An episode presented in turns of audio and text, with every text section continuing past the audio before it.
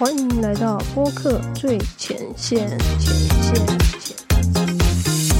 我是主持人九迪。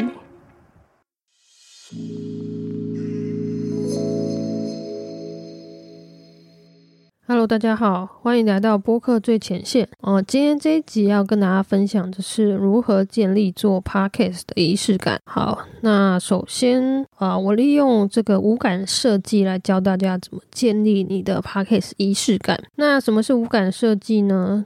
首先，第一个就是视觉，视觉包括可能是呃光的环境啊，或者是影像画面或颜色这些。那听觉是声音的环境或者是音乐音效。那再来就是触觉，代表的就是温热的环境或者是一些器材呀、用品，你摸得到的那些东西。那再来就是味觉，味觉的话可以包括饮食环境或者是一些提神醒脑的一些小东西。那最后一个就是嗅觉，嗅觉就是说你的空气环境啊，可能是一些香味啊、香氛、香水这些。好，那我们就一一来介绍一下如何利用这五感来设计你的做 p a c k a g e 的仪式感。第一个视觉，呃，你可以。就是如果你是在自己的家里录音的话，如果你有多余的空间，你可能有书房，你可以把它改造成是一个你专属的录音间。那你有可能去买一些可能是呃录音设备啊，就是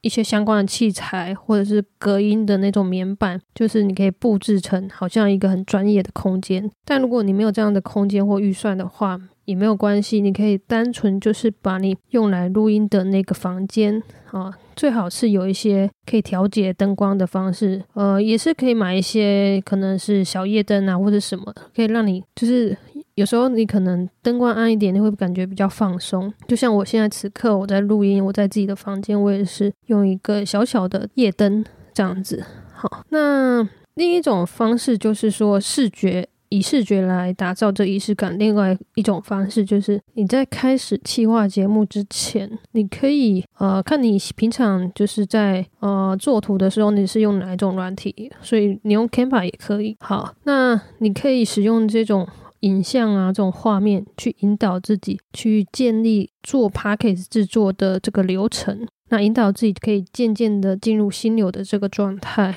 以我个人的这个工作习惯，其实我是蛮依赖 Canva 这个东西的。那就像说，包括我在制作现在目前大家听到的这一集，我也是先在 Canva 先去做了这个呃社群宣传图片这个视觉这个图片，然后去做这个重点大纲，就是我用 Canva 去把我的这些重点都做成图片之后。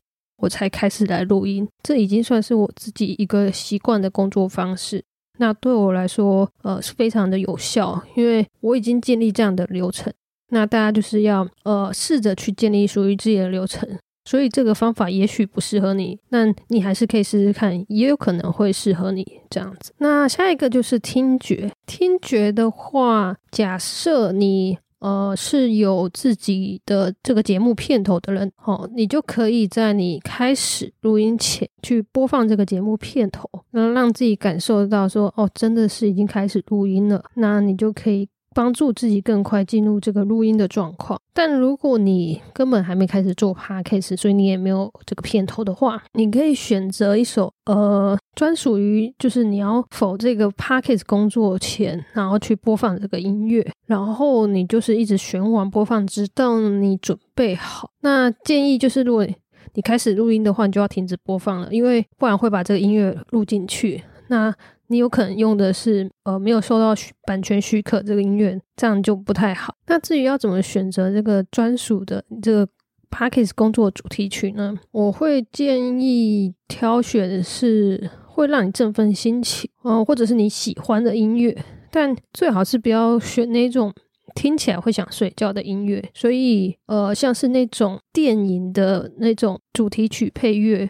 星际大战什么那种非常的振奋人心的那种都蛮适合的哦。好，那下一个就是触觉。触觉的话，我觉得触觉因为包括你身体的那种感觉，所以温啊热就是这个环境温度，这个也是一个的因素，这样子，所以会建议大家在开始录音前呢，如果你是在家里的话，你当然可以事先把这个房间的空气流通，把这个窗户打开嘛，对不对？那呃，如果是去外面的话，你可能就要提早到，可能就是先把这个录音间的。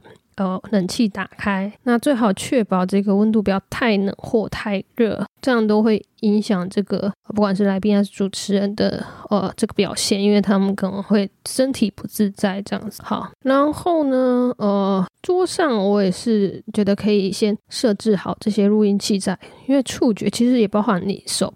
碰得到的地方嘛，就是你越有这个实感，就是你手去摸，那你就真的觉得哦，要开始录音了这样子。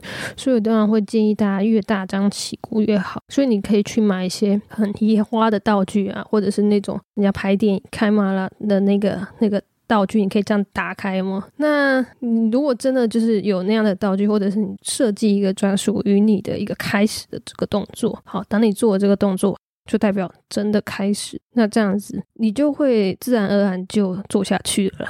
对，好，下一个，下一个就是味觉。味觉的话，嗯，其实就是指食物啦、饮食环境这些了。我是觉得，呃，这边有个小提醒，就是说，其实有很多的食物跟饮料真的是不建议饮录音前食用，包括什么炸鸡啊、盐酥鸡。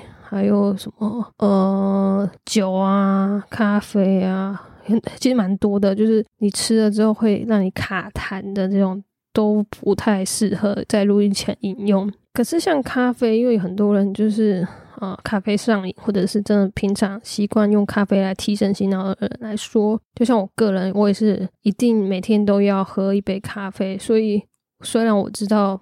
不建议录音前喝咖啡，但我还是有可能会喝咖啡，因为大家要选择让自己好过一点的方式。如果你真的非需要咖啡不可，那你就喝吧。但是你开始录音的时候呢，呃，建议一律只喝水这样子。那除了咖啡之外，你也可以选择清凉胶片或者是口香糖啊那些。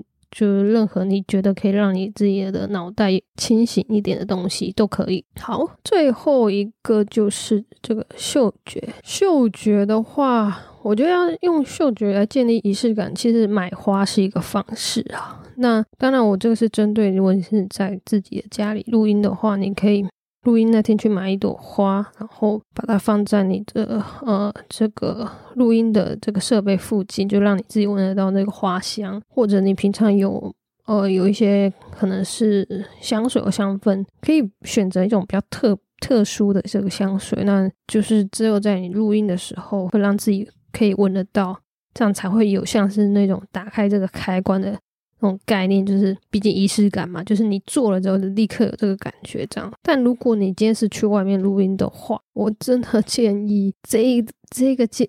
这一点嗅觉这件事的仪式感可能不一定适合做，因为如果有些人可能有很浓的会喷很浓的古龙水啊，或者是一些很浓的香水味，那如果你不是一个人录音，那对方他如果对这个味道很敏感的话，他可能就会非常不舒服。那至于花的话，其实你也不知道有没有人他可能是对这个花过敏的，所以这个选择也是蛮危险的。所以我我建议嗅觉的这个仪式感。在自己家里做就好。如果你是去外面录音室的话，可以选择比较呃保守的一些香味，有可能是大家都不都 OK 的。可是这样可能对你来说就不够特别了啦。好，不过这五种其实你。